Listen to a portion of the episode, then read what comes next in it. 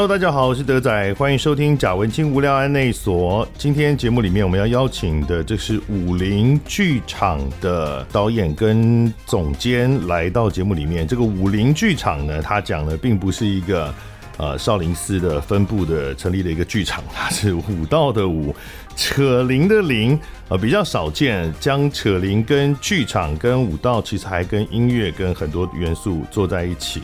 我们今天邀请到节目里面的，就是武林剧场的艺术总监跟导演刘乐群老师，你好，德仔你好，各位听众朋友大家好。武林剧场，我第一次对你们有印象，应该是在花博，嗯，应该是花博的时候，花博那时候是二零一一哦，差不多十年前左右，对。然后那时候呢，在花博你们做了一个定目剧，其实好像是不是有两个？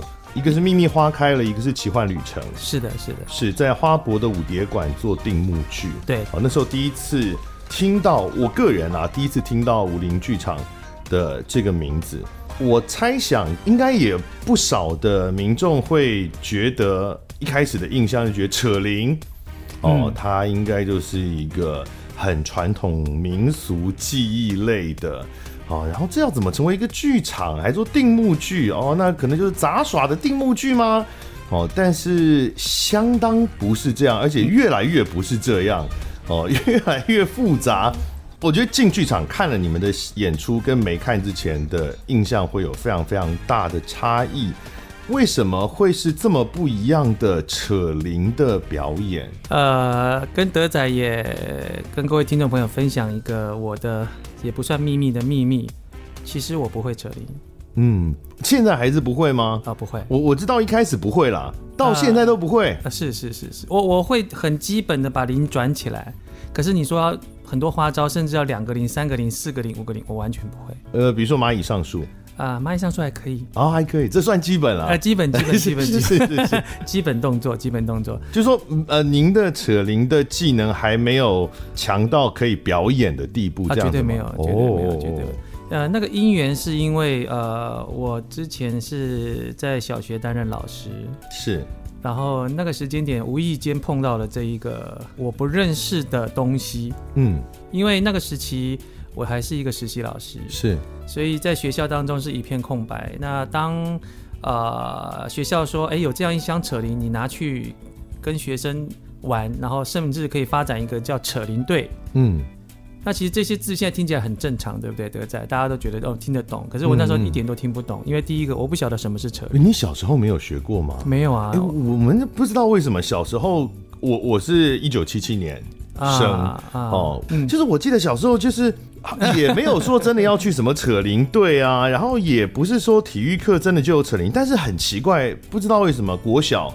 应该是至少国小的话，所有人都会玩扯铃，至少会玩过一段时间。是，然后我想大部分人都会自己买一个塑胶的，对。然后大家还会比啊，有的那个转会发出声音，有的会亮啊，然后就是基础非常非常基础的尝试一下这个扯铃。我也不知道为什么以前就一定有这一段。其实，在大概六零年代吧，台湾省还在的时候，那时候编制，那时候那时候那时候省主席。的时候就、哎、还有省主席啊，对，那时候省主席叫谢东敏吧，啊，那个时候就有一个在推广在小学教育的里面或国中教育里面，就有一个叫民俗体育哦。其实民俗体育里面不只是扯铃啊，它还有跳绳、踢毽子，还有舞龙舞狮之类的，那这些就变成不是必修。但是很多学校可以来推广这样子的活动，是好跳绳、踢毽子真的都有。对，成立的舞龙舞狮有点有点难。对，对对，我好像没有没有舞龙舞狮过。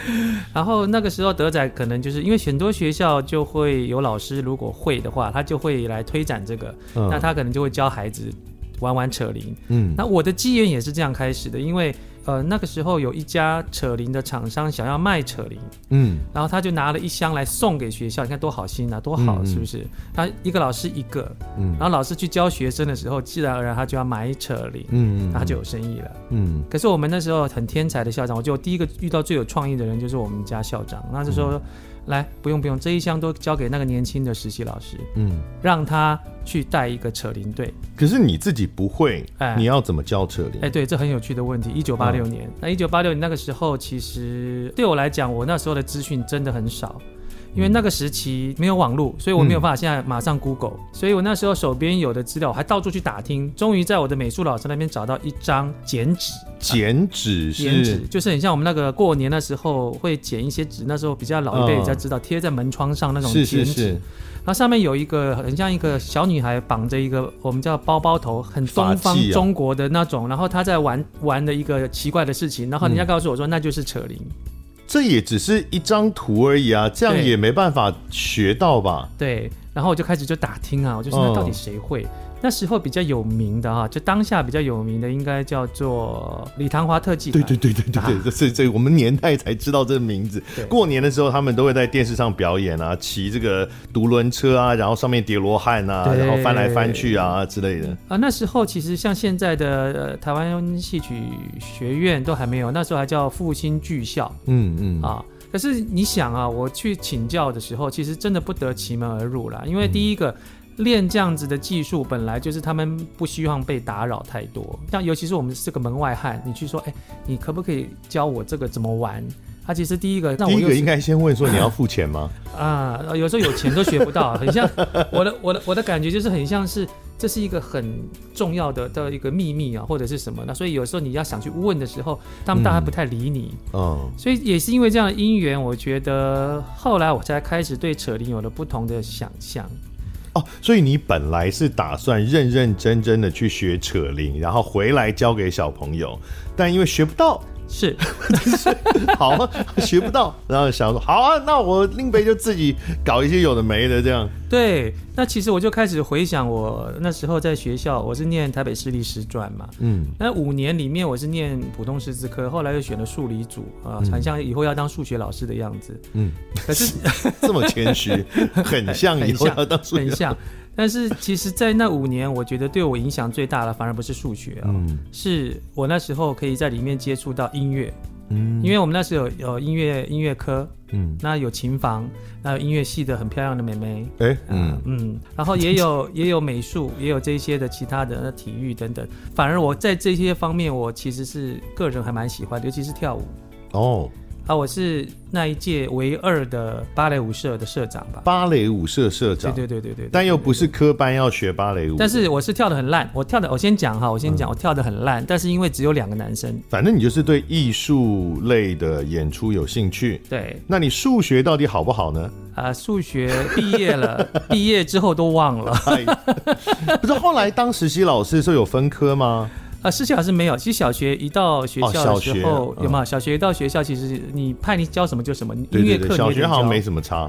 于是这个机缘就让我开始去想象说，哎，那我以前跳舞的时候，其实说难很难，说不难也难不倒我，因为我觉得这不就是跳舞手上再拿了一根一根棍子，再加一个圆圆的东西。所以那个时间就开始去把自己的想象开始去一步一步的去实验。哎，真的耶，要是。当初是认认真真跟了一个什么流派的老师学，很可能不见得就有武林剧场，或者说那个表演形式就是完全不同。你、嗯、也许你就走的是我们想象中那种民俗技艺的老路了。也许，也许，欸、对。所以一路都没有吗？到后来，呃，开始把这些东西加进去之后，慢慢形成表演之后，也都还没有。想说是不是要回到正宗，或者是什么什么这个道地 的这个扯铃表演这样？对，其实很有意思。我一路走来的时候，其实就像我讲，可能当时很年轻，因为我做这件事的时候才二十岁。嗯，第一个我的老师，我觉得其实是谁，你知道吗？是我的学生。嗯，因为我自己用我的方法去研究怎么让它转动起来。啊，连根本让他怎么转动起来啊，转动起来，因为大概知道，大概知道那个动作的样子。可是那时候他们有很多不同的呃方式，比如说把线交叉的比较容易转起来。可是我说，哦、你如果没有办法让你的扯铃随时控制方向，或者是随时去调整高抛的时候，你还要再转个身才能做什么事。嗯、我我就开始用我一点点的数学原理开始去想，那这应该不太妥当。哦，可是。因为你不会，也有赖于我当时是老师，嗯，所以老师最大的好处就是你的学生当时是不敢忤逆你，对，叫他干嘛就干嘛。然后我就开始有回家功课，嗯，我就鼓励我的学生说：“我跟你说，如果你这样子玩，也许他会发生什么事，那你可以告诉我。嗯、那明天、后天我们来研究一下的时候，当然当时的说话没有那么没有那么温柔了，现在老了。他说那我们就后天来玩。所以那时候我的学生反而进步的很快，因为他们开始去发展很多技巧。后来我知道了为什么会他们会这么迅速。其实扯铃这件事情原本就是。古代在中国也好，它它就是小孩子的玩具。嗯，是。所以基本上好像冥冥中的基因，其实小孩子一拿到它，当它会转动之后，它会发展出很多不一样的事情。那小朋友对童玩的那个专注力很高啊，跟我们大人不一样，所以他很容易一头热栽进去之后就，就就很容易就专精就学起来了。对，然后加上当时因为我也开始对他很多想象，所以给了他们很多不同的错误啊、正确啊引导都有。小朋友知道你不会吗？你跟他们讲说，其实老师也不会。他们知道，但是他们不太敢讲。不是不太敢讲，就是他们不会去挑战你说，不然你做给我看。那时候好像还是觉得大人什么都会的年代啊。那那个时候，呃，还是跟学生有一点点距离。可是现在可能小小孩子第一件事会问你，嗯，德仔。嗯，你先做给我看看。我说老师跟我在网上查到的不一样啊。对对对对，那也许真的就没有武龄了，因为我我我我可能我的想象就没有办法去去做这些的尝试。所以我第一个老师就是我的那些学生，这段时间很长啊，所以大概你看一九八六年嘛，到现在大概三十几年，我大概花了十年的时间，我就做一件事，我就想说，因为我会跳舞，嗯，我说有没有可能？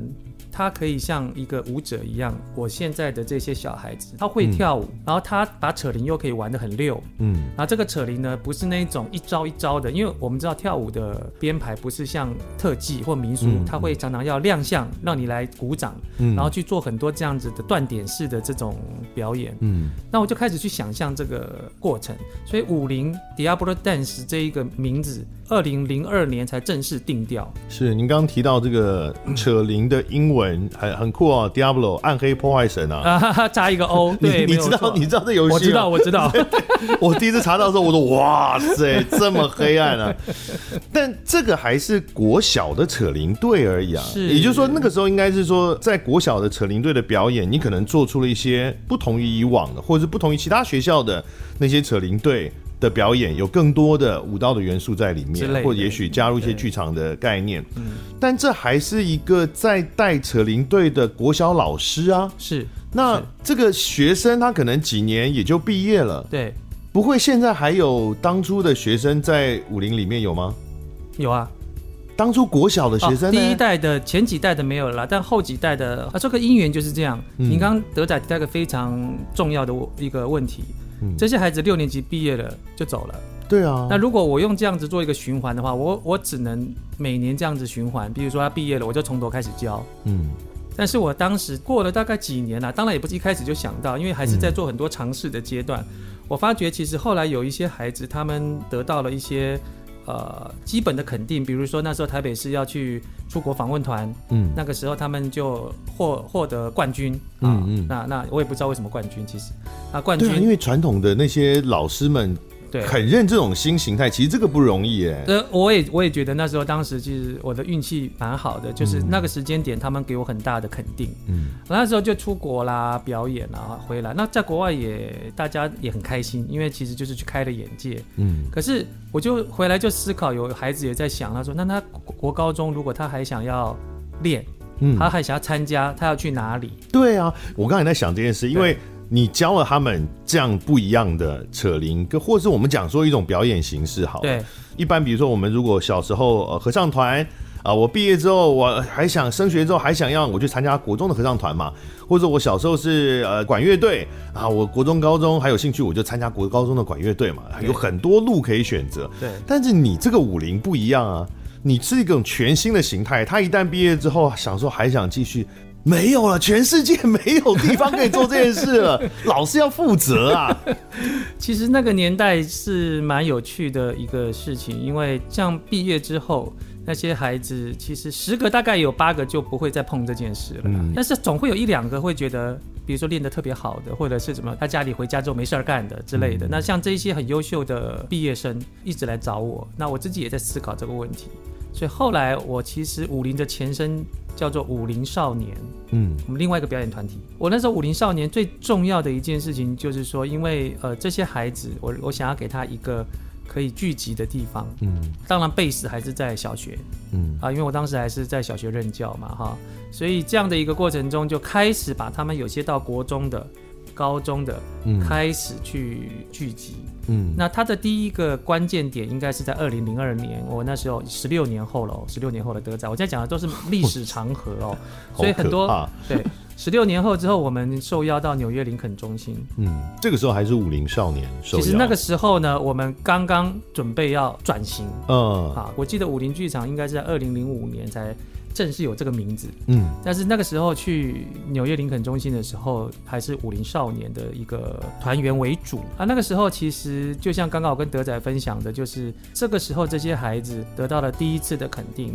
这个肯定其实对我来讲既忧又喜，既喜又忧，因为，嗯，呃，你就发觉其实你到了国外去看到了更多的世界，嗯，因为纽约林肯中心艺术节是一个除了你自己本身演之外，你看到很多其他表演团体。其实当时的这样的一个碰撞，我觉得对我来讲是一个很大的震撼，因为我当时看到了一个全新的可能性，就是说，哎，原来这个可以做一个晚上的节目，嗯，也就是一个一个晚上，意思是说八十分钟、九十分钟。是。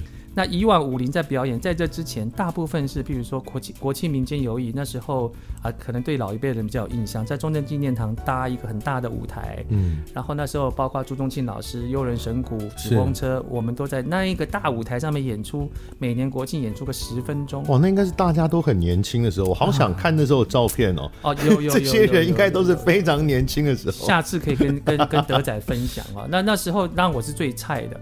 但是其实，在那个时间点，我觉得，哎，每年创作一个十分钟，对我来讲，其实也不是太困难的事。因为比如说，我那时候有溜冰，然后就把扯铃加上芭蕾舞，把扯铃加上很多奇怪的事情，然后就这样玩。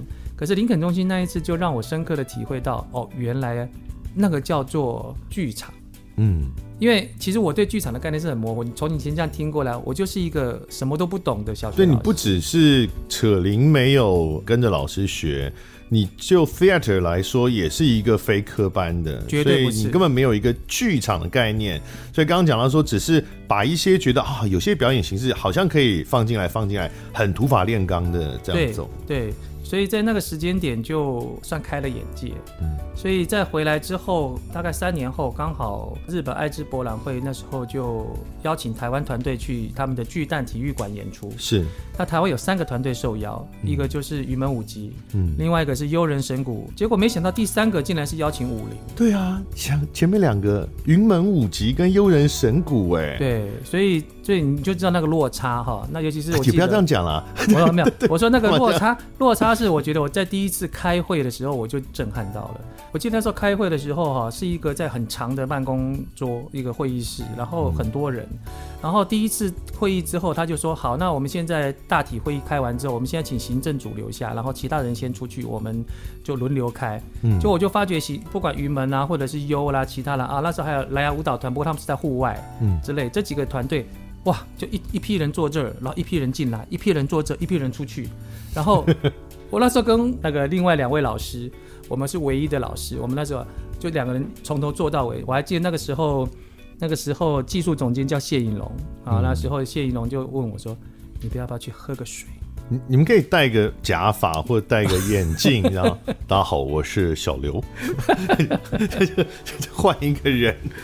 啊，可是那个时那个时间点，其实对我来讲也是一个很大的一个转泪点。呃，那一次其实我受到林怀民老师很大的启发跟帮忙，因为我在被邀的时候，我的节目还没有成型。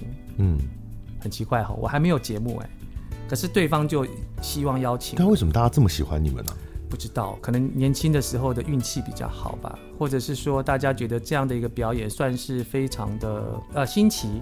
所以是差不多这个时候嘛，二零零五年的时候，你决定要把重心完全放在武林这边吗？对，差不多是那个时期。因为那个时期我们去了之后，我就深刻感受，包括我去参观了已经烧掉的巴黎排练场，嗯，然后林老师也很棒的找几次去看他们排练，嗯，我知道整个专业团队的大概一个基本的运作模式。嗯、他没有教我什么，但其实我觉得给我很大的帮助。他就是说你去看看，嗯，所以回来之后，其实我就觉得武陵好像走到那个节骨眼上的时候，嗯、他必须要去做一点不一样的事情。比如说，我不再能够，我又是白天当学校的老师，嗯、然后利用闲暇时间来处理这些事，嗯。然后很多的规划，很多的事情，所以我在那一年我就教了十八年半之后嘛，我是一九八六年，你就可以算一下，我教了十八年半之后，我就辞掉了学校的工作，嗯、所以武林剧场就在那个前几年的时间点成立了。是刘乐群老师刚刚讲的这段历史的长河，我觉得听起来现在回头看，它是一段不可逆的旅程。就是你看一开始，应该说当时最早的时候没有想到会走到这样，但。坦白讲，他如果一直顺利走，哎，就真的会这样。他就是 就是会这样啊。对，其实刚刚德仔讲到一个很重要的原因哈，就是说我或者是我身边这么多现在还在武林或者曾经在武林的人，他为什么还会做这件事？我觉得应该是说我们在那个时间点都同时看见了，好像在我们的不远的前方有一些事情可以去试去做。嗯。所以有的时候并不是说我们啊、哦、已经想到了十年后、二十年后，我觉得我们应该可以怎么样，然后我们来做什么事情。所以武林的发展好像有一点是像这样子一路累积，所以才会人家告诉人家说我们三十几年了，人家都觉得是吗？我都没有听过你们呢。嗯，那这就很正常了，因为其实我们并不是说。啊，一下子有一个好的一个内容的时候，我们就很浓很努力的行销，很努力的干什么做什么事，而是我们是一路一路的在做，把我们的内容再继续的去做更多的发想。像我就是个爱做梦的人，所以后来才原来知道啊，原来这个职位叫做导演或艺术总监。嗯，因为以前我也不知道我是干嘛，我什么都干过，铺地板的、技术的。其实我每次跟技术组那讲说，其实以前在中正国小时期，我就把礼堂那几根吊日光灯的杆子。拿来绑木，嗯，然后拿来绑一大堆东西。没有升降设备的时候，自己那边乱丢乱弄。可是该铺的地板、该有的异木、该有的东西，还我还甚至买了一套 ETC 的灯。以你们的演出形式来说，都自己做，其实很危险。非常。我那时候，我我我跟你跟你分享个有趣的事情，刚好今天跟德仔分享到的是，我还记得第一次，呃，我们有全体的排练的时候，那些。啊，技术技术人员都到了。嗯、我们在日本爱知的时候，嗯，结果他们一坐下来之后，他发觉他们什么事都不用做，因为所有事情这些演员跟全做完了，该、嗯、拉绳子的、该拉幕的、该做什么的、该推的。哦，技术组进来的时候不知道干嘛。他就说，因为那时候我还 我还是在学习中，嗯，所以我就说，哎呀，那就其实你们技术组也不能常来嘛，那就干脆。我们就这些演小孩啊，演员大孩啊，就就把它做完。嗯，可是我当时是无心插柳，也是因为我觉得要把这件事情做出来的时候，那个想象中你就会牵扯到灯光，你会牵扯到影像，你会牵扯到很多有些布幕什么的事情。嗯，后来才发觉原来这些是在艺术学院里面很多是专精的在学的。嗯嗯，那也因为这样子，其实我在认识这些啊其他的艺术的朋友的时候，设计的朋友的时候，其实还蛮能沟通的。也就是说，虽然你没有那个科班里面去学习的经验，嗯，可是包括武林的舞者，包括我，包括我们这些一路过来的这些团队，都接触过很多不同层面的事情。所以我觉得都接触是好的啊，因为你才能够理解跟想象，或是至少有一个 sense。但是当然就不可能真的全部都专业了，只是说都可能都碰一下，至少都都有一点经验，确实是蛮好的。这真的不容易，就是你看啊，这个扯铃。然后它就不是一个非常主流的表演形式，没错啊。然后呢，你们做的又是没有人做全新形态的演出，然后呢，又是一个这么不在乎成本的做法，然后可以一路三十几年到现在还活着，我都已经觉得上辈子真的做了很多好事。好事对对，真的是不合理啊。今天来呢，这个是因为武林剧场接下来在今年的圣诞节左右吧，十二月二十四、二十五，对，哦，在台中的国家歌剧院，国家歌剧院有《Valo》二部曲岛屿的台中场的演出。是，那其实我看到的时候已经有点晚了，就是我非常的扼腕，因为高雄、台北都演过了嘛，对不对？台北还演过两次了。哦一次是在北流对。然后一次是在戏曲中心是不是？首演戏曲中心是首演。对所以等于说全台巡回剩下最后是台中场是不是？也没有没有我们明年还会回到台北国家戏剧院。哦还有机会哦各位台北的听众朋友还有机会这个演出真的是我是看你们的影像记录啦我没有坦白说我没有还没有真的进剧场里面看过武林剧场的演出但我之前有在，比如说那个刚刚讲花博那个时候，我大概有看一些影像的记录，所以我大概知道，OK，它不是一个单纯的扯铃表演哦，它是有很多其他的演出形式跟灯光效果的。那可是这一次呢，我认真看了你们这个二部曲《VALO 二部曲岛屿》的演出的影像记录，哇，我觉得这个真的是呃刷新很多很多对于剧场的印象，哎，它的。你们那个不在乎成本的程度哦，或是不怕自己破产的程度哦，那个舞台是有多贵，然后灯光投影，然后各种表演的形式，我就很难理解。大家真的不要觉得他只有扯铃，但这样讲好像又扯铃不重要，但扯铃当然很重要，但真的不是只有扯铃。德仔这样讲的好像其实哎，我家有钱，没有没有，不是这样，不是这样。里面有有有舞者，有演员，基本的嘛，哦，唱歌也还算是基本的啦。然后扯铃嘛，大家都知道。再来有溜冰啦，各种韵律体操啦，杂技马戏。转那个圈的人在里面转的，或是那个立方体拿那个立很大的立方体的那个铁条这样转的，然后飞来飞去，空空中飞人，那个华丽之程度，我我自己的经验，我真的没有想，没有经验过在台湾有看到这么这么复杂、豪华、壮观，应该是壮观吧的的剧场演出。你们的演出到底是怎么组成的？它绝对不会是一个。比如说我一个扯铃队，大家都会扯铃，一个剧团就可以完成的吧？你们是有百分之多少是自己武林剧场的团员呃演出？然后是不是每次要要去跟其他的表演者合作，才能够成就这样的壮观的一个一个演出？是，其实武林在经历过我们刚刚讲的前面那一段岁月长河之后。其实我在创作上面也不断的在寻找往前去看一些有趣的事情，就像刚刚德仔分享的说，其实后来我们开始觉得，嗯，这个表演可以是一个完整的，我们叫一个完整的表演，比如说九十分钟、一百二十分钟的时候，它不但是时间拉长了。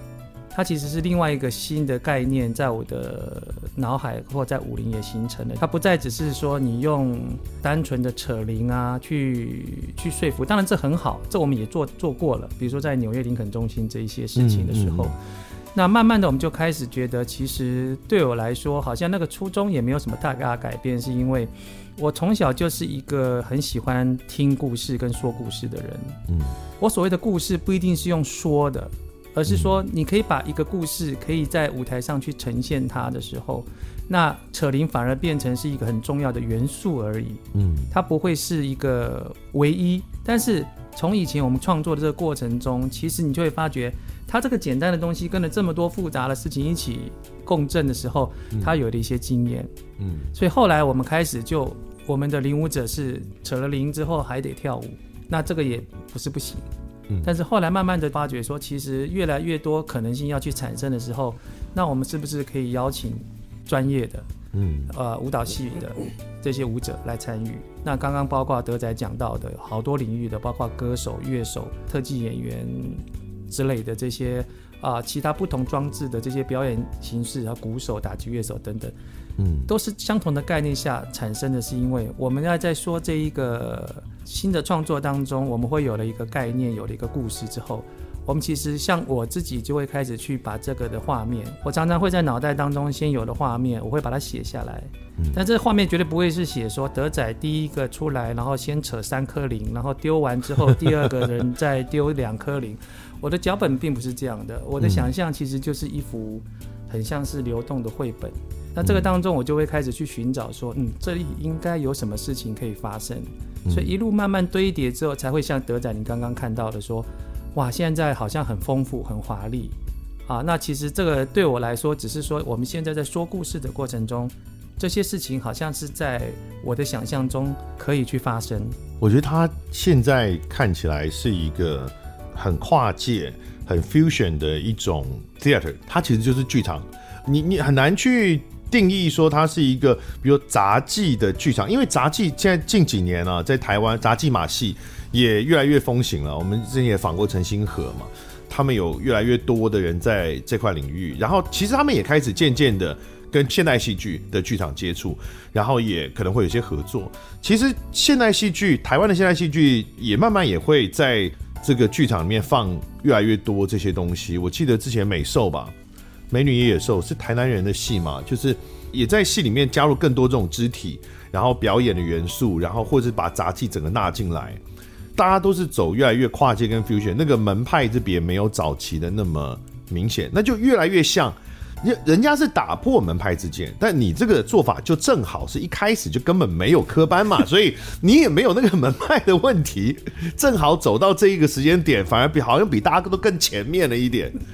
对，其实刚刚我为我为德仔拍拍手，听众没有没有没有看到，我就说，其实好像我一开始就没有没有一个门派或界限。嗯，对我来讲，我觉得我看到舞台这个空间也好，或者任何一个 space 也好，或一个空间，当它产生一些事情的时候。我是觉得，其实对我来讲，我没有那么大的一个包袱，或者是那么大的一个限制，说他一定要用什么事情来完成。嗯嗯。而且像刚刚德仔我跟你分享，其实武林还有一件事情非常特别，其实音乐对我们来讲非常重要。嗯，是。因为其实我们后来我们武林的演出极少有说话的，嗯，就算有说话你也听不懂。对这个，我们等一下会提到啊。那这当中音乐是一件很重要的事哦。嗯，用音乐去说出你想说的话，去做出你要做的画面。嗯、所以我在刚刚讲了那么大一串，德仔你有没有发现，我没有讲到任何一种项目？项目什么项目？比如说叫做呃丢球啦，啊、哦呃、单车啦，飞人啦，特技啊什么，嗯、我都在讲一件事情。其实我觉得我在武陵欣赏上，我自己在做这个过程中，我觉得我自己很像在画画。我这个画呢，不是用笔画。而是用声音，嗯，用各种的元素去画。可是这个画是我想画那个过程，所以，呃，你刚刚提到的这些很丰富的元素，其实很多人会觉得啊，这么多很难驾驭吧，或者是很难冲突这样子吧。但是如果你问一个画家，如果你有十支笔、很多颜料，你要怎么上的时候，我想就像一个一般的画家，他也应该知道。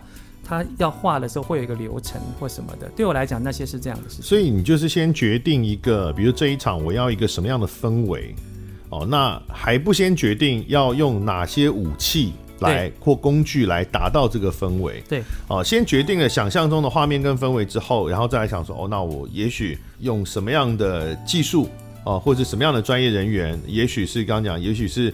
呃，溜冰也许是这个韵律体操，也都都可以。它只要能够达到这样的效果，对，就可以了。当然，对，这个是就是刚刚像德仔讲了，这就是我在创作当中一个很重要的一个心路历程。这个还是有个累积过程啊。比如说你说扯铃这件事情，嗯，它还是占据武林一个蛮重要的一个部分。嗯，的原因是因为我觉得它有点像是灵魂吧。所以收发为止，我们还没有一出剧里面是。好像没有没有扯铃这件事情发生，但以后会不会我不知道。对，我我本来最后是想要问这个问题，哦、你有这个问题是吧？对对对对对。哦、那我既然正好聊到，就是呃，因为我有看一下之前的几个呃演出的，像呃奇幻旅程啊，一部曲是阿米巴嘛，对，庆典等等，就是以前的几个作品的片段，加上这次看了这次岛屿的完整的影片哦。我会觉得那个扯铃不再那么突出了，在整个画面里面不再那么明显。比如说以前会有，我看到有一些影片是舞台上其实也那时候可能还比较简单，舞台上也比较空，然后就比如说五个六个人，然后领舞者，然后在舞台上就是扯铃表演给大家，还是有这样的段落。但现这样的简单单纯的扯铃的段落在。在我们现在的，比如说岛屿的这个作品里，已经不再出现了。它会更成为其中的一个元素，像刚刚老师有提到的。那而且你们的这个对于表演的掌控的能力，已经到这种可以制作这么庞大规模的演出的时候，对啊，会不会有那么一天就觉得，至少可能他已经不是主角，在扯铃在这个表演中已经不是主角？呃，我想用这样的方式来跟大家分享啊。其实大家看到，比如说一路以来武林前面很多作品当中，扯铃有非常重的分量，嗯啊，它的比重，或者是说它在你刚刚讲的背景啊或各方面，它是比较单纯这些东西。但是我觉得我的认知不是这样的一个形容它，我的认知说就很像我们在发展一个肢体的一个语言的过程。其实我很像在打造另外一个新的肢体语言的系统，嗯，它就是像身体，就是像表演的肢体。它就像舞步，嗯，它就像是马萨·格莱姆后来创造他的那些啊、呃、现代舞，它会有一些它独特的身体语言。是，所以对我来说，有没有可能有一天完全都没有扯铃？那要看，我觉得那一天，如果我们在整个整个脚本跟画面上面来讲，我们觉得好像它不一定要存在的时候，也许那时候我们会有这样子的一天。嗯，但是是因为脚本的关系，嗯嗯，并不是说。哎，有一天哈，你就不要扯铃，刻意的扬弃了扯铃。啊，那这个我觉得就有一点呃，失去我们的创作者的初心啊。那个东西就是你想要做什么。嗯，我觉得应该说，扯铃在武林剧场的演出当中，它现在有非常多的表现形式。那它也可以表现拿来用作表现很多剧场里面想要表达的事情的一种其中的一种方式。所以你要说的完全不使用，除非你刻意不要了，不然的话不使用的几率也不高。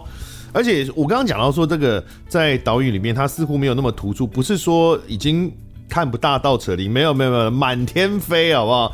就是他们那个满天飞很可怕。不是在开玩笑，他不是在舞台上满天飞，就是你看舞台上有一个领舞者，然后他他把这个铃丢上去接住，不是这种满天飞，是在你观众的头上满天飞，所以那个是会有一点有点像可能的 Phantom of the Opera，你要看那个水晶吊灯掉下来那种感觉，是观众是会拍手的，就是你头上飞了很多这个扯铃飞出去或接，呃，从场外飞进来，莫名其妙飞扯铃进来到舞台上被定点被接住等等的这种。呃，很精彩的演出，这是还是非常多的。然后观众就会在一些那个明显不是设计要观众拍手的点，他会很惊讶，然后就拍手。还是有很多这样演出，只是说可能对观众来讲，他不需要去抱持的一个心态是：我今天是来看扯铃演出的，不用不用是这样的，就是你就是来看一个精彩的、完整的各种元素的的一个剧场演出。对，其实刚刚你看德仔在形容这一段的时候，你讲了一大串，还没有形容说武林到底是什么。武林到底是什么？很多人喜欢分类嘛。哦，要不要？你是舞蹈呢？我觉得它就是它就是 theater，它就是一个剧场演出。那只是其中的元素都有，舞蹈也有嘛，戏也有，唱歌也有，杂技也有，什么都有。那所以就刚刚像刚刚讲，是一个你没有框架可以打破，因为你本来就不在框架里面。的一个一个一个完整的剧场演出嘛，是就就像你刚刚讲的，扯铃在之前他是一个国剧演员，他挥了一个大毛笔，嗯、那在空中飞的扯铃变成墨汁，所以他在挥舞的时候，那扯铃跟着他的笔画在动的时候，它像墨汁。可是你到了我们的岛屿，它变成了弓箭，嗯、你看到很多的舞者在你身边。他把扯铃丢出去，他不是只是为了要让你拍手惊呼，而是他正在战斗。是是是。他战斗的过程中，他把扯铃从你头上飞过去的时候，你是由心里面去感受到那个场景，嗯，跟惊呼。所以同样的东西其实是赋予它不同的一些生命跟意义吧。是。那我们当然就是来谈一下这个，我们念错啊，Valo 吗？Valo Valo 二部曲岛屿这次的这个演出，那是什么意思啊？V A L 光。哦，就是光的意思。光哪一个语言的光啊？其实这一个戏，我觉得我在酝酿的时候，就是在你刚刚提的花博那个时间，我就开始酝酿。嗯，当时我对光这样的一件事情是非常有想象的。我所谓的光，因为所谓有光就有影。嗯。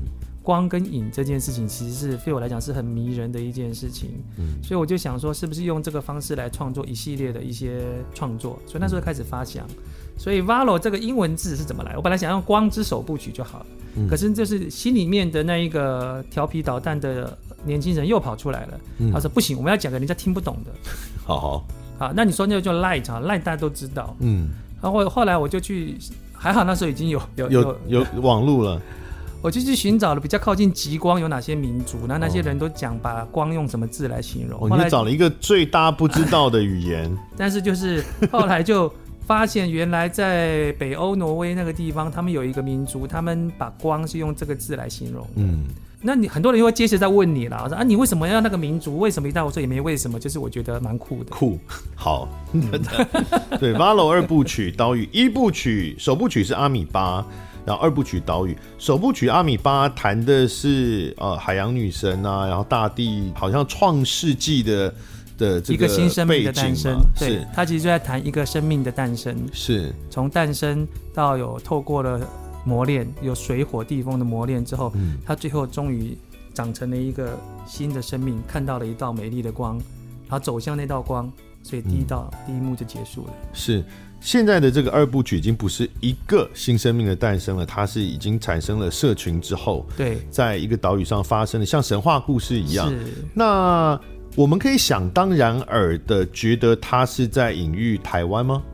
嗯，我倒觉得不一定要这么样子去把它 focus 在这一个上面。嗯，但不可否认的是说，我觉得在整个创作元素上面，嗯。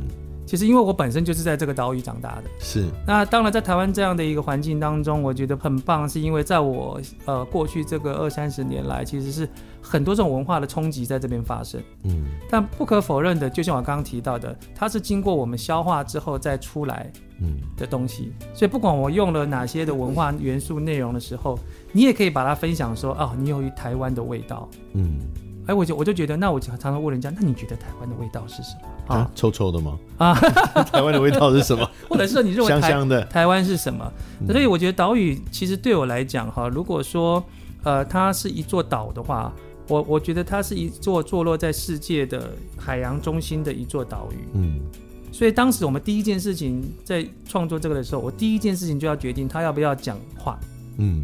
他要讲国语还是讲台语还是讲客语还是讲原住民语？嗯、是。而我们在当时制作的时候，我还记得我蛮清楚的那一天的会议，我就直接说我们要讲一种人家听不懂的话，可是这个话是要有意义的。我记得这这个东西，你要创造一个语言系统吗？对，你要像精灵语一跟克林贡语一样创造一个语言系统。其实后来那些人面有难色的原因，我现在终于知道，就是刚刚德仔讲。那你知道这有多难吗？你在开什么玩笑？哇，这件事情聊出来之后，我想不管作曲或者是所有的朋友，大家就开始啊、呃，很多的不同的想法就丢进来了哈，就这样撞。所以其实在这个创作语言的过程当中，其实我们也收集了很多我们身边有的一些呃有趣的材料，比如说这里面有一颗勇气宝石，守护神手上的那个勇气宝石，嗯嗯，它叫 Minamoron，嗯，那 Minamoron 你也听不懂它是什么，什对不对？就算你现在听到了，你也不知道它是什么。可是 Minamoron 是什么？Minamoron 其实我们当时在找的时候，我们找到了达悟族，他兰屿的达悟族，他有很漂亮的船，在他的船头会有个很独特的图腾，嗯，会引导他们前往梦想之地。是那个图腾叫 Minamoron 哦，所以还是有根据的啊。但是 Minamoron 呢，我们又不把它觉得就是它就是一定放在那个船前面，所以它叫 Minamoron 没有，我们觉得它是勇气。OK，勇气的宝石，取一个意象。那我们可以说那个字是达悟族的语言吗？但是你说达悟族一定是 Minamoron，那那其实他听起来他觉得有点像，好像又不是。可是其实如果你听一串你听不懂的话的时候，你没有必要去理解每一个字。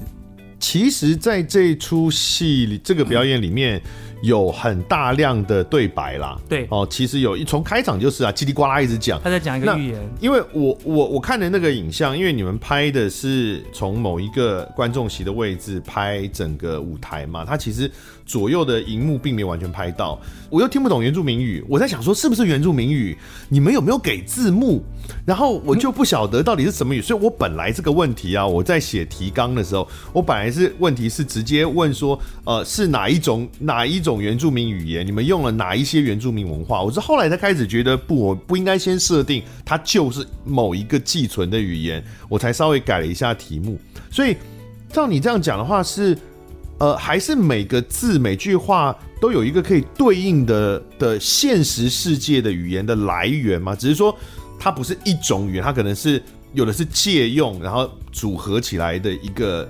一个新的 for 这个戏的表达方式，应该是说，我不会这么强调的说，每一字每一句都要这么考究的去引用现实当中去转换。我觉得这个又失去创造语言的意义了。哦、但几个重要的事情是有的，比如说伊娜女神，嗯，伊娜是什么？伊娜在很多的原住民当中有几个族当中，伊娜就是母亲的意思。对对对，我印象中也是妈妈的意思。那伊娜女神呢，嗯、就是那个海洋女神。嗯，那很多人听到啊，那是妈妈或者是原住民来听到的话，可是我常常很好笑，我记得有些原住民有朋友来看哦，嗯、我们其实是没有字幕的。嗯嗯。嗯然后呢，没有字幕，我想第一个受不了的应该是小朋友。嗯。当你讲一堆话的时候，他又听不懂，嗯、我想大人也快疯掉了。可是，其实我观察了很多次，我就发觉其实大家是能进入这个故事里的。嗯，虽然他们听不太懂，可是他的画面会引导着他。好，那这就是第一次的尝试。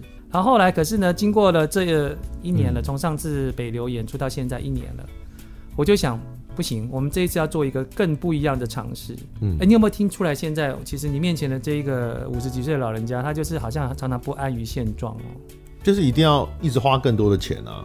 也不是，不是只是钱，我不止啦。就是说我常觉得一件事情是它是活的，所以你要常常给他一些新新的可能性生命。我就后来觉得是说，既然我们每一字每一句我们都知道他在说什么，嗯。那为什么我们就不把我们在说什么告诉观众？嗯，可是告诉观众又怎么样，在不要打扰观众的情况下，让他能够？因为你知道吗？我以前看字幕，我最受不了的就是我要转头看字幕之后，啊、然后又回来看演出，这边已经不知道过了几秒钟了，然后再回来会 miss 掉舞台上发生的事情，有没有？对啊，所以我又把这个难题丢给影像设计我们的徐玉军老师，又把这些问题丢给所有，因为文字我早就写好了，编剧我早标，那没有问题。可是这也是一个新的尝试，是我觉得。可以让观众更进入这个故事。不，所以你们字幕放在哪里？秘密。你意思是说字幕会放在一个很特别的地方嘛？意思是这样。哦，所以会有字幕，但它不是大家以前看到那个在左舞台或右舞台有一个荧幕。先跟大家确认，绝对不是。对我们来讲，我们在这个这个创作的初衷，尤其这是武林第一次有字幕。嗯，这么多年来，三十年第一次有字幕。好，所以刚有提到都有剧本。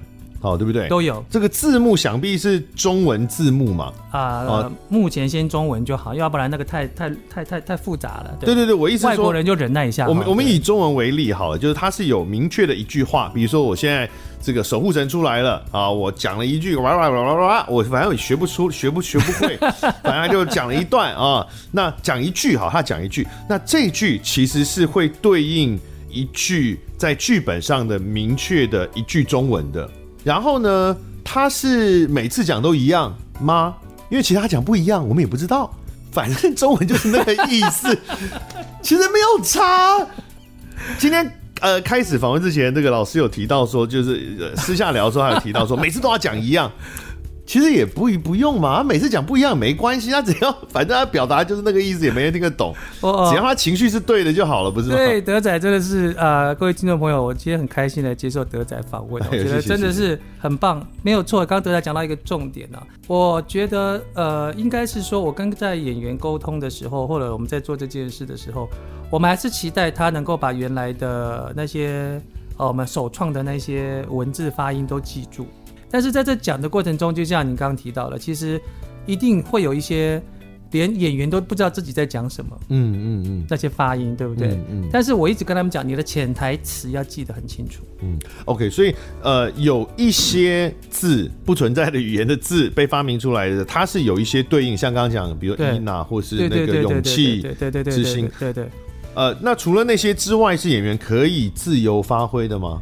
啊、呃，也不太能自由发挥了，因为其实我们已经把那些语言都定型了。哦、那定型了之后，你就要去揣摩这些语言。你要演员去背一个完全不存在的语言，你知道那有多难吗？因为那个连逻辑，就是我们背台词的时候，大段台词，你常常是利用那个语言的逻辑去去背它，你并不是真的一个字一个字去强记的嘛。可是这个语言根本就不存在啊！其实，比如说那个他讲那句话，可能有八个，假设有八个音节好了，其中有两个音节，比如说是伊娜，就是刚刚讲的妈妈，其他六个音节都没有直接对应的，它只能对应情绪，对不对？它没有直接对应的字，是不是？其实，是有些地方很重要的点，它是有的哦。譬如说，守护神对着迪布斯讲。这个勇气宝石现在是你的了，是，但他必须一定会提到 Minamoro 这件事情。OK，这是勇气宝石，有没有？哈？我举例，嗯、但是你说我随便讲一讲，讲一讲 Minamoro，我觉得我们也不允许说这样子的去诠释它。但是你必须先把这个东西先尽量背下来之后，嗯、接下来消化，用你的方式去说。我们不期待每一个演员，嗯，讲的都一模一样，这是真的，嗯，因为说实在的，那个也太高难度了，所以每个字都一模一样这样背下来的话，我觉得这个真的比背台词要难很多倍。我想德仔应该知道，是是完全，因为他没有规则的啊。对，但是呢，呃，在演员来讲，我认为其实是很棒的，是说收发为止，像我们黑后已经换过第三个黑后了，嗯嗯，然后守护神还是第一个首演的守护神，那迪布斯还是首演的迪布斯啊，等等。那没有这些问题，但是 even 是像黑后这个角色换了之后，我发觉它的准确度几乎百分之百，跟上一个版本的人。所以你刚刚讲很贵，应该是我们要给人家演出费要给很贵才行，不然人家不来接我们的。因为他这样就要去背上一个人的 上一个上一个人可以很自由的用他自己舒服的方式讲，除了几个特定的对呃的地方之外，对。那后面这个就很惨啊，他要去硬硬要去背上一个人这创造出来的。其实我我今天跟德仔分享了，就是说在产生的过程中就不会是只针对这个演员的第一个演员的特性去设计了。嗯嗯。其实就像你刚刚讲的，其实我们如果看《阿凡达》，《阿凡达》也设计了个语言，讲实在话，他讲错你也听不懂。我一开始先想到的倒还不是《阿凡达》，我想到的是模拟市民。有一个游戏叫做《模拟市民的 Sims》，大家可以上网去查一下。它就是在网络上面有一个虚拟，像是一个虚拟的社区一样，然后你就扮演一个电脑玩家的角色，一个有点像 NPC 的角色。你扮演这个角色呢，在里面就是生活，所以你跟这个社区里面其他人都会很多互动嘛，会聊天。它就是创造了一个完全不是语言的一个表达，他就这样。但是他还是可以表达他的情绪，比如他可能沮丧，就是他会有很多这种，我觉得有点像是那个也是对不到，他其实也不会有很明显说这一个发音就是对到哪一个字，但他也是用那个大致的一个，因为语言都其实有一个咬字的习惯或者是腔调的习惯，他会有一个大致的范围的习惯，发音的习惯，然后用情绪去表达这样。对。所以我觉得这也是一个新的尝试，对我来说，其实就是从以前来讲，武林都有歌词，嗯，但是其实我们在创作的时候，其实就有中文搭配着在唱了，嗯，但是我们没有把中文告诉人家。其实我们武林从阿米巴，嗯，说开始那边的每一首歌，其实严格讲起来，我都可以写歌词给所有的观众朋友，嗯，但我们没有，就是一，我不希望他掉入太太自私的想象当中，于是我就跟着这样子走。嗯、啊，那这些这是当时，后来为什么这一次又加字幕呢？因为我们发觉岛屿的故事哈、啊、太有趣了，太有趣的原因是因为我觉得岛屿它已经不单纯像是以前一个，我觉得阿米巴是一个故事，它是一个单纯的故事，它就是一个新生命的诞生，它接受磨练，然后最后它找到了最美的自己啊。讲完了，嗯，好，但这一次呢有更多的角色，对，然后角色的背景。他们的性格，他们的出身，对，然后他们想要做什么事情，等等等。因为这次讲的是一个简单说，其实我觉得简单说故事线还是很典型的故事线了。是哦，就是岛屿的部落里面有一个，就我们讲一个族人好了。那这个族人呢，受上天的选定，chosen one，然后呢，他的 one 他要去拯救他的族人，对抗。呃，黑后对不对？对，对抗黑暗势力，然后好像要抢回一个圣物，是不是？对，抢回伊娜的她的那个心，是抢回一个圣物，然后最后就呃率领着众人打败了黑暗势力，然后让大地再放光芒，大家就这样了，就是，这是个很典型的，尤其没有这不奇怪，因为它就是大量的原任何地方的 native 原住民神话的。的内涵嘛，是是，所以那刚刚前面也提到《岛屿》这部作品，它其实你可以看作不用特别看作是台湾，但是可能所有的海洋民族、南岛语系的许多许多的民族都会有类似的对于文化起源或是民族起源的这样的一个想象。我相信，因为其实甚至于你也可以说，连我们台湾自己的朋友来看的时候，嗯、他们就很深的感觉，包括从语言一开始。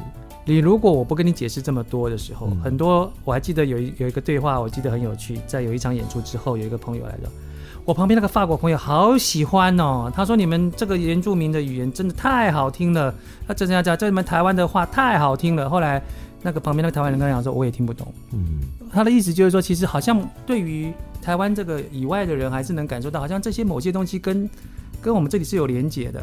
嗯，这是真的。也就是说，你去讲这些语言的时候，如果你有有兴趣到剧场去听的时候，那为什么会有这种感觉？我认为应该是说，我们当初在设计语言上面的时候。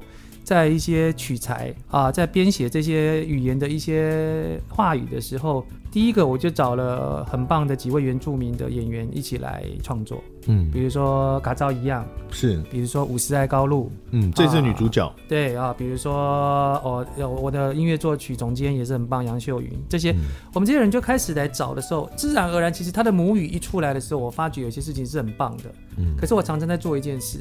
我说不要再掉进去你的母语里面去，嗯嗯，你可不可以做一些不同的想象？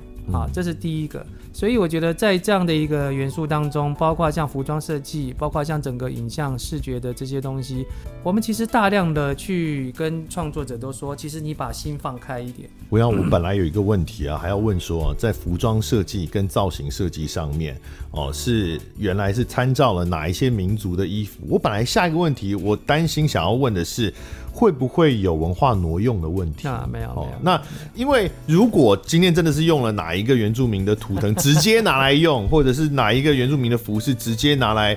元素拿来用，那很可能会被质疑有文化挪用的问题嘛？是，但是你们变成是，我觉得也不是从无到有，当然是参考了很多，像刚刚提到语言上其实参考了许多原住民的各种不同族群的原住民的语言，但是并不是直接拿来用。没有。那有些听众朋友可能会觉得说，呃，那那很简单啊，那就是随便你要干嘛就干嘛。其实不是，就是你要你又不是真的拿来用，你又要做到像，其实它内里的脉络跟逻辑，你要从无到有是非常非常困难的，因为你听到每一种语言或者每一个文化或服饰，它现在之所以长这样，都是千百年来不断的累积的一些细节推动到现在的这个状态的。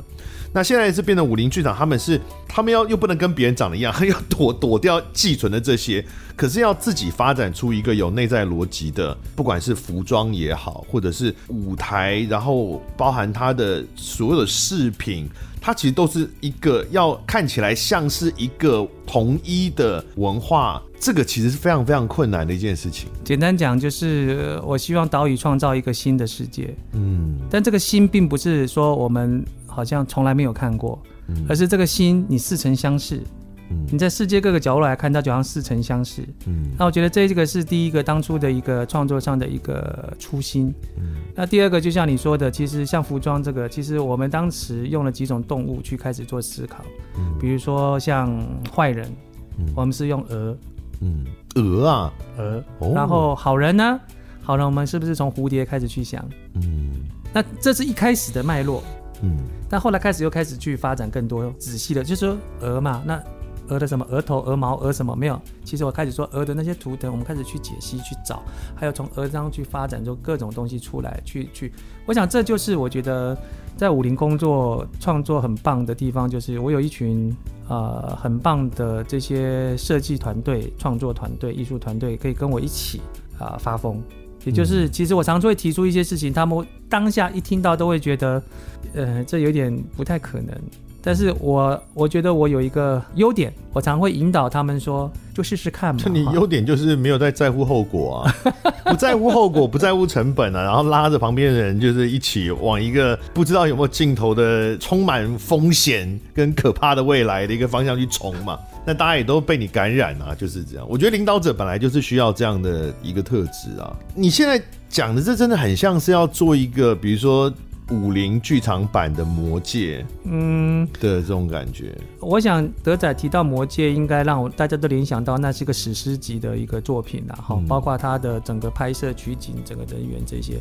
我自己形容岛屿这件事情是武林的另外一个转变，就是说我们开始要去把说故事这件事情更去提升到另外一个我们想象的世界去了。嗯，像我们以往还是很多是概念式的表演。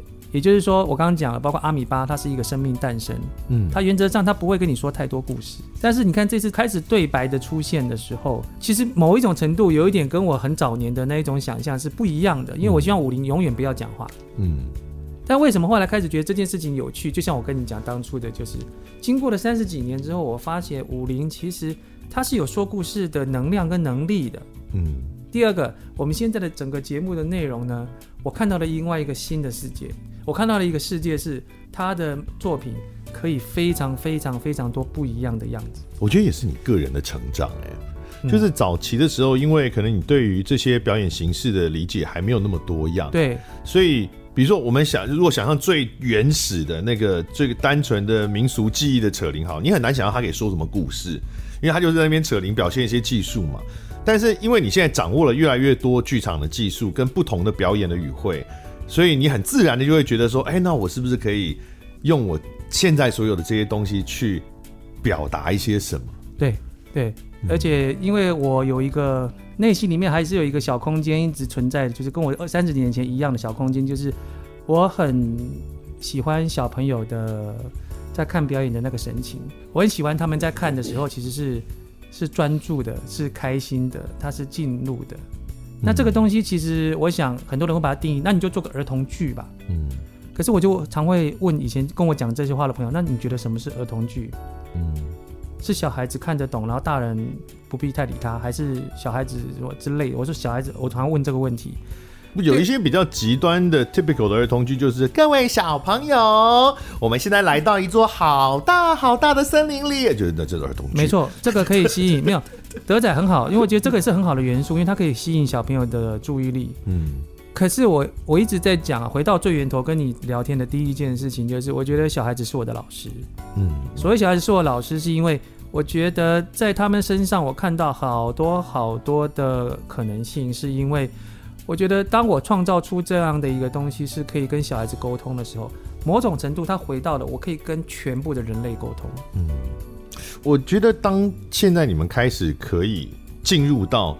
要说点什么的这个境界的时候，我觉得它是一个很危险的一块新的领域哦。因为当你真的要说出点什么的时候，这个什么它就是很可以被争议的事情哦。比如说像我们刚刚讲，如果你被解读岛屿，你就是在影射台湾，哇，那里面其实有很多可以挑。哎、黑后是谁？争议就会变多，你了解我意思吗？就是它不再是那么单纯大块大块的感受了，它就会有更多。我觉得我一直想象武陵好像未来有有一些可能性，嗯，这个可能性不是赚多少钱，嗯，这个可能性是我觉得它会产生很多很多不同的作品，会有很多不同的团队 artist 会加入，嗯，那他要做什么事？他要去创作很多很多的所谓的这些作品，去跟全世界的观众去沟通。你们到底有没有赚钱？我们如果没有赚钱，我们到今天可能就我来的时候，可能你得要去叫 Uber 来载我。可能你上一代真的是王永庆啊，谁知道？没有没有。就请各位听众朋友一定要，就是如果你没有看过的话，你一定要走进剧场去看一下武林剧场的他们的演出，真的不只是扯铃，而且他们扯铃的部分也会超越你的想象。真的是我看过台湾最壮丽，我觉得用“壮丽”这个词蛮好，就是最壮丽。它不单纯是壮观，它还非常的美丽。然后，呃，它富含各种。看起来像是文化的元素，但是其实是他们自己发明的，非常壮丽的的一一出表演，我觉得会是一个在台湾剧场很少见的一个全新的体验。